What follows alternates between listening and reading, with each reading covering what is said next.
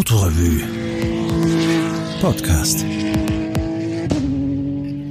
Guten Morgen, guten Tag, guten Abend zum Autorevue Podcast. Mein Name ist Christian Domke Seidel und ich habe von 2008 bis 2018 für die Autorevue geschrieben. Unter anderem über den Kauf eines Lincoln Continental Mark IV, der mal in meiner Garage stand. Die Neiche Liebeskutschen. Könnte man aus Harmonie ein Auto bauen, es käme der Lincoln Continental Mark IV dabei heraus. Die erste Begegnung ist der beste Anfang für diese Geschichte. Er mit dem selbstsicheren Auftreten eines Staatsmannes. Ich mit der tollpatschigen Art eines frisch Verliebten. Er im Gewand eines Star-Designers, ich in Blue Jeans. Er eingeweiht in die größten Geheimnisse der Welt, ich naiv. Er hat für die amerikanische Botschaft in Wien gearbeitet, hat vielleicht den damals mächtigsten Mann der Erde bei einem Staatsbesuch chauffiert. In seinen roten Polstern sind dunkle Geheimnisse unbemerkt versickert. Ich esse gerade Burger. Etwas unwürdig wird dieser Lincoln Continental Mark IV Cartier Edition bei eBay versteigert. Erstbesitzer war die amerikanische Botschaft in Wien. Das war 1974. Damals war erst Richard Nixon Präsident, bis er sich selbst aus dem Amt lauschte. Dann kam Gerald Ford, der erste und letzte Präsident der USA, der nicht gewählt, sondern von seinem Vorgänger ernannt wurde. Aus Dankbarkeit bekam Nixon von Ford übrigens eine Begnadigung für alle Verbrechen, die er möglicherweise begangen haben könnte. Das ist alles total pfeif drauf. Die eBay-Auktion läuft am St. Patrick's Day um 22 Uhr aus. Es ist ein Samstag. In Irland sind wahrscheinlich sämtliche Verträge ungültig, die zu diesem Zeitpunkt zustande kommen. In Wien natürlich nicht. Ich will nicht mit leere Magen den St. Patrick's Day feiern. Deswegen bin ich in einer amerikanischen Burgerbar. Noch vier Minuten. Ein Irish Pub am St. Patrick's Day braucht genauso lange für dein Essen, dass es so kalt ist, wie du dein Bier gerne hättest, wenn es an den Tisch kommt. Ähm, das ist dir zu diesem Zeitpunkt aber auch schon egal. Noch drei Minuten. Deswegen sitze ich in einer amerikanischen Burgerbar.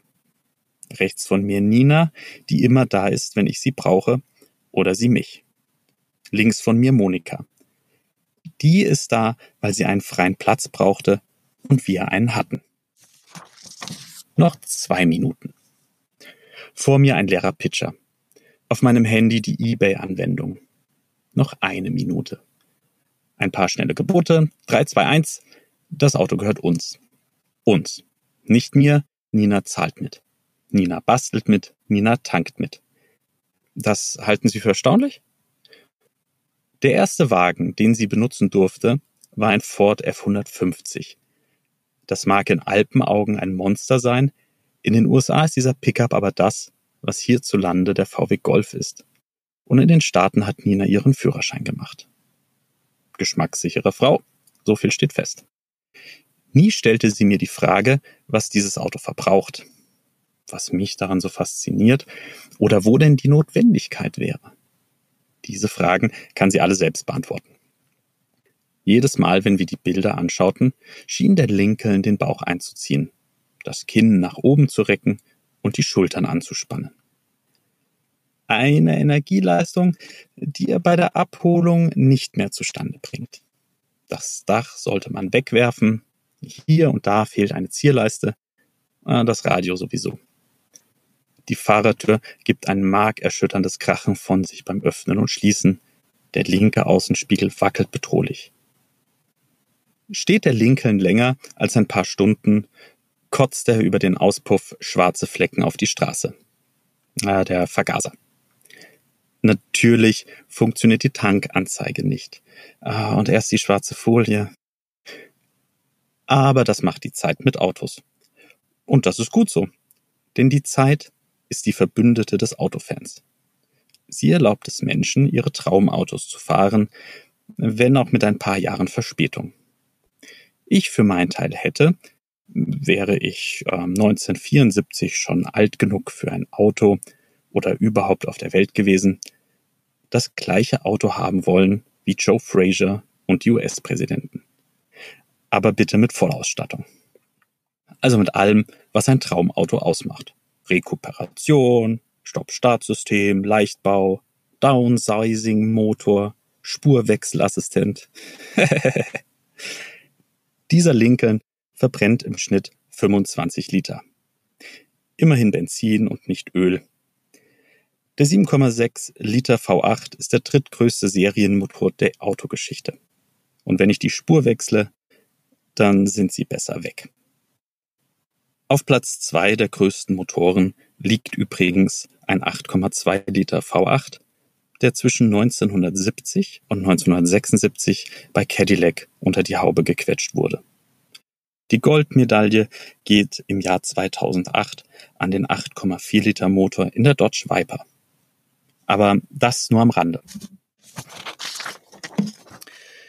Es ist an der Zeit, mal ein paar Dinge auf die Habenseite dieses Autos zu schaufeln. Hier steht ein Diplomatenauto. Geld spielte bei der Anschaffung offensichtlich keine Rolle. Lincoln hat dieses Auto nicht für Hungerleider gebaut. Während der größte Konkurrent Cadillac zur ersten Ölkrise 1973 die Motoren verkleinerte, setzte Lincoln auf eine umfangreichere Ausstattung. Luxusmodemarken liehen dem Autobauer ihre Designer und Namen. Dieser Continental Mark IV stammt von Cartier. Cartier Uhr, Cartier Sitze, Cartier Stickerei. Obligat, Tempomat und Klimaautomatik. Außerdem lassen sich Sitze, Glasschiebedach, Fenster und Außenspiegel elektrisch verstellen. Träumerei? Nein, funktioniert alles. Ehrenwort. Der Lincoln bedient nicht nur die niederen Instinkte. Seine wichtigste Eigenschaft, er ist ein Buddhist unter Hasspredigern. Niemand drängelt, schneidet oder hupt. Zeigt den Vogel, den Scheibenwischer oder den bösen Finger. Der Lincoln ist der Elder Statesman, der mit nur einem Räuspern am Mikrofon die blassen Quatschmäuler und das Quieken der Hinterbänkler zum Schweigen bringt. Gibt man Vollgas, brannten 223 PS über die Hinterachse gegen 2,4 Tonnen Leergewicht verteilt auf eine Länge von 580 Zentimetern. 580 Zentimeter. Das war der Wenderadius meines zweiten Autos. Ein Renault Megane. Bevor man Gas gibt, schaut man nach vorne auf die Straße. Kickdown. Die gesamte Fahrzeugfront hebt sich, man blickt in den Horizont. Und vorwärts. Hinter mir wuseln zwei Kleinwagen in die frei gewordene Parklücke. Bis Tempo 130 beschleunigt das Auto souverän, ohne Unterbrechung. Das Auto ist lächerlich lang. Und ja, das gehört bei mir auf die Habenseite. Autoentwickler wurden damals nicht mit technischen Vorgaben gelangweilt. Man sagte den Entwicklern, was man haben wollte. V8, zugelassen für sechs Personen, Vollausstattung, großer Kofferraum. Und dann wartete man gespannt auf das Ergebnis. In all seiner Opulenz steht das Auto in perfekter Harmonie da. Es gibt keine Diskrepanzen zwischen Anspruch und Wirklichkeit, zwischen Innenraum und Karosserie. Alles ist überdimensioniert, überdrüber und völlig deppert in der Zukunft wird nicht alles so rosarot sein. Für dieses Auto komme ich in die Hölle. Aber eine Alternative gibt es nicht. Was die anstehenden Reparaturen angeht, bin ich Realist. Es wird teuer. Ich bin kein das Glas ist halb leer Typ. Ich bin auch kein das Glas ist halb voll Mensch. Ich bin ein mein verdammtes Glas war größer und hat randvoll zu sein, Kerl. Halbe Sachen will ich nicht, richtige Reparaturen kann ich nicht. Ich kann keinen Vergaser reinigen, kein Getriebe reparieren und auch nicht die Elektrik überarbeiten. Das Auto werde ich also oft in die Hände von Könnern geben. Sie sind für mich wie Wunderheiler.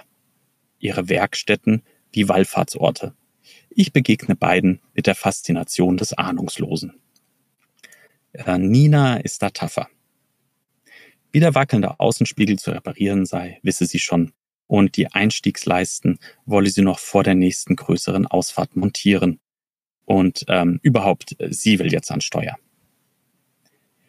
Kennen Sie das Gefühl, wenn Sie der felsenfesten Überzeugung sind, alles richtig gemacht zu haben?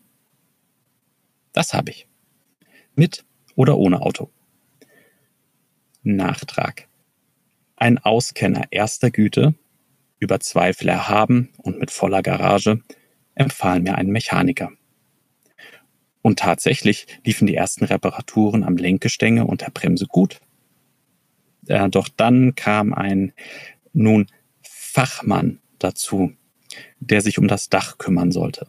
Zu diesem Zweck überführte er den Lincoln nach Ungarn. Etwa 18 Monate und eine Gerichtsverhandlung später bekam ich den Continental Mark IV wieder. Der Tank war leer, das Dach zerfetzt, der Innenraum eine Ruine. Ein Tattoo-Studio aus Hollerbrunn übernahm die traurigen Reste. Ich hoffe, Sie hatten mehr Glück.